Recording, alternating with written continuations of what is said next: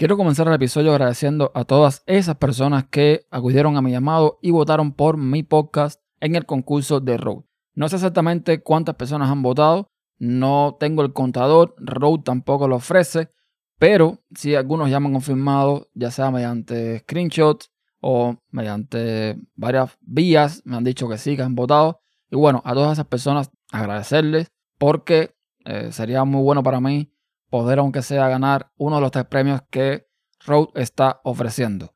Si no sabes de lo que estoy hablando, en el podcast pasado les comenté de qué iba este concurso y cómo pueden participar.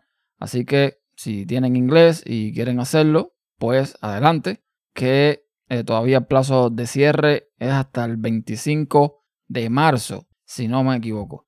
Y bueno, en todos mis shows, en todos mis videos, en todos lados voy a dejar en las notas el enlace para que si no has votado y puedes, por favor, votes por mí. Son solo tres minutos de tu tiempo. Puedes usar tu cuenta de Facebook, tu cuenta de Google para hacer esta votación que es bastante rápida.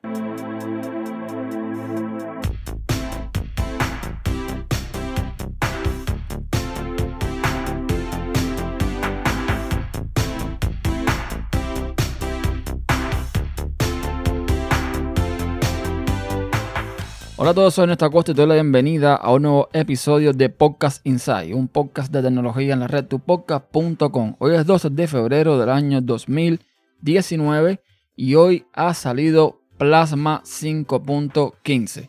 Para los usuarios de Linux, Plasma no es un desconocido. Para los que no son de Linux, Plasma es un entorno de escritorio disponible para las distribuciones Linux. Un entorno de escritorio muy completo, grandísimo, muy potente y que cada día pues eh, mejora en cuanto a consumo, en cuanto a rendimiento, etcétera, etcétera. Entonces, vamos a ver, vamos a repasar un poco qué son las novedades que nos trae Plasma 515. Yo hice un video en YouTube donde les comentaba acerca de las novedades en el lanzamiento de la 515 beta, que básicamente viene siendo lo mismo.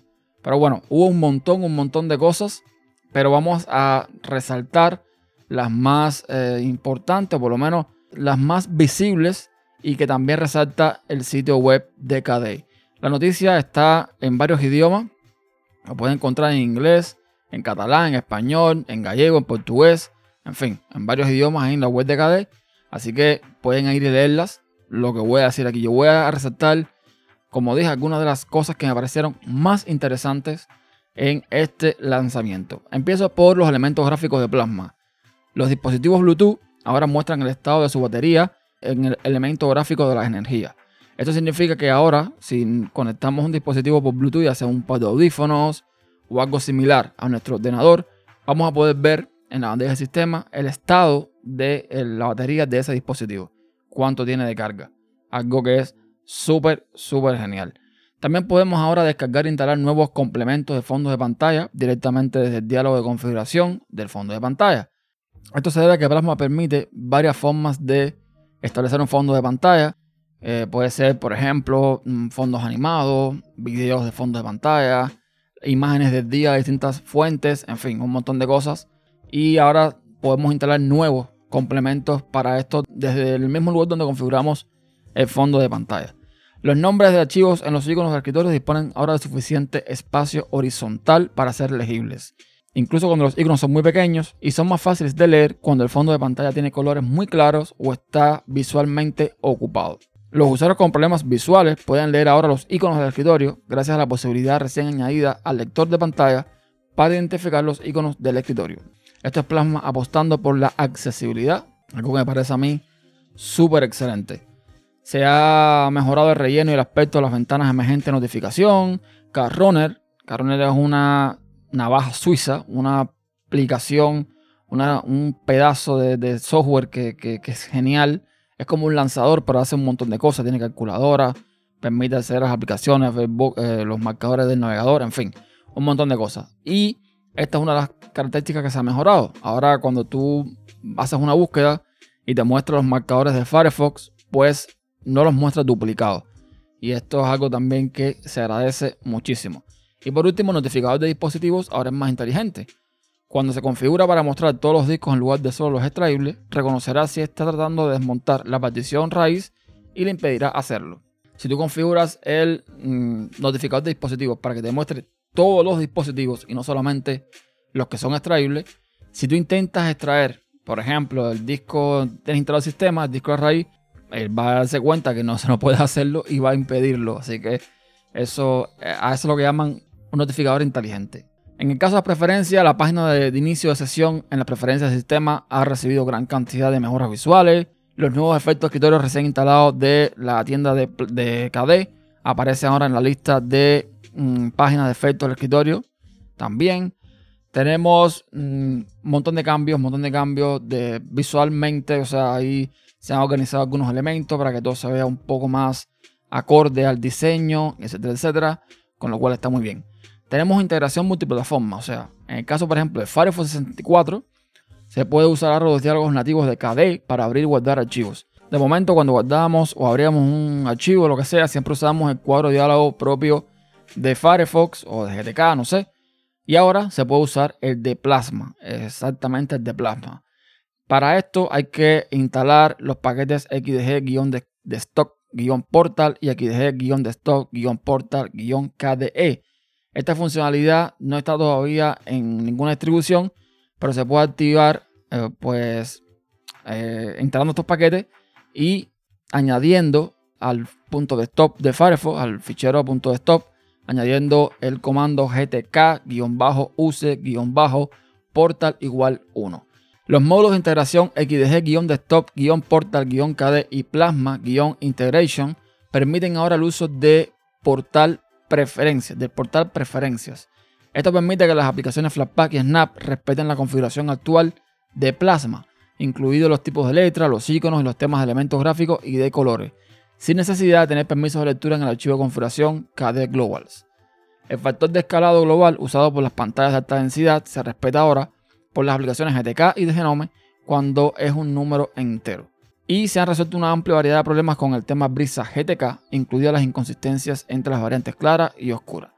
Discover también ha recibido un montón de, mejoras, un montón de cosas interesantísimas. Por ejemplo, la página de preferencia de Discover ha cambiado su nombre a Fuentes y ahora dispone de botones que se pueden pulsar en lugar de menús de tipo hamburguesa. La gestión de repositorios de la distribución de Discover ahora es más práctica y usable, especialmente cuando se trata de distribuciones basadas en Ubuntu. También ha mejorado el manejo de la presentación de errores procedentes de repositorios de complementos mal configurados. Discover respeta ahora sus preferencias locales, ha mostrado fechas y horas y un montón, montón, montón, montón de novedades más. El selector de ventanas Almas Tab permite ahora el uso de lectores de pantalla para mejorar la accesibilidad, además de permitirle usar el teclado para cambiar entre distintos elementos. El gestor de ventanas Kawin ya no se cuelga cuando se minimiza una ventana usando un script y los efectos de cierre de ventanas se aplican ahora a los diálogos que poseen una ventana madre. Por ejemplo, una ventana de preferencias o un diálogo de abrir o guardar archivos. La ventana de configuración de plasma se muestran a sí mismas en primer plano cuando tienen el foco. Mejoras en Wildland, mejoras en la gestión de redes, que ahora permite la posibilidad de establecer túneles VPNs eh. Eh, ahora es posible marcar una conexión de red como limitada. Los iconos de brisa han también sufrido eh, mejoras. En fin, un montón de cosas, un montón de cosas. Yo en la mañana actualicé mi plasma, mi neón, que es la primera distribución en tener Plasma 515. Y bueno, todo fue bastante bien, excepto que algunos usuarios están presentando, yo incluido, un problemita.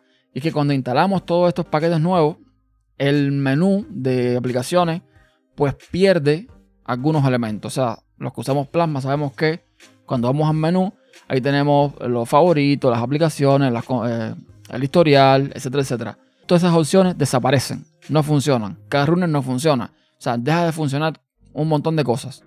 La solución es abrir un terminal y pues reiniciar el ordenador. Más nada que eso. Ya se reinicia el ordenador y todo vuelve a funcionar correctamente. Pero es bueno aclarar que esto está pasando y puede pasar. Así que tengan ojo, cuidado con esto. Y ya saben que si tienen este problema, pues sencillamente reinician el ordenador y Santas Pascuas. Un amigo me hizo llegar por Telegram una utilidad que no conocía. Los que usamos laptop sabemos que en Linux instalamos TLP, que TLP es una aplicación que nos permite pues configurar varios parámetros para que el uso de nuestro ordenador de energía, de la batería, de los laptops en este caso, pues sea un poco más eficiente. En este caso, la, utilidad de la que les comento se llama TLP-UI, que son una serie de scripts en Python que generan una interfaz GTK para cambiar fácilmente los archivos de configuración de TLP. TLP normalmente se maneja por el terminal. Esta utilidad pues, permite configurar casi todo TLP, por no decir todo, eh, de forma gráfica. El objetivo que busca es proteger a los usuarios de configurar eh, TLP incorrectamente y de ofrecer una visión general básica de todos los valores, o sea, de todas las configuraciones que se pueden utilizar. El requisito para usar esta utilidad debe ser simplemente tener instalado TLP, la librería GTK 3 y Python 3. Para ejecutarlo, descargamos y extraemos el repositorio zip o, hacemos un, un pull desde eh, su repositorio Git. Yo le voy a dejar la, URL del repositorio. Abrimos un terminal, vamos a la carpeta donde está, donde hemos descomprimido todo y ejecutamos el comando python 3 "-m tlp ui y eso es todo. Esto pues nos ofrece, ya les digo, una, una pequeña ventana donde tenemos todas las opciones para configurar TLP de forma muy, muy, muy simple. Todavía no lo he probado. No lo he probado así cierta. No sé eh, si este comando hay que ejecutarlo con sudo, aunque dicen en el sitio web que los cambios se pueden guardar con permisos de usuario y con permisos de sudo. En este caso en etc default TLP. Así que no sé bien cómo es que mm, funcionará esto. El punto es que es muy interesante eh, tener esta herramienta para que nos facilite la vida. Y básicamente eso es todo por hoy. Eso es lo que quería traer en el podcast de hoy. Tengo nuevas noticias. Dentro de poco vamos a lanzar un nuevo podcast de tecnología. En este caso no voy a ser yo solo, pero de esto hablaré en su momento en el podcast principal de esta red, en tupodcast.com. Así que nada, saben que todas las formas de contacto las pueden encontrar en tupodcast.com barra contacto y ahí me pueden dejar sus comentarios y cualquier cosa que me quieran decir o por qué motivo me quieran contactar. Gracias por escuchar y nos vemos en la próxima. Chao.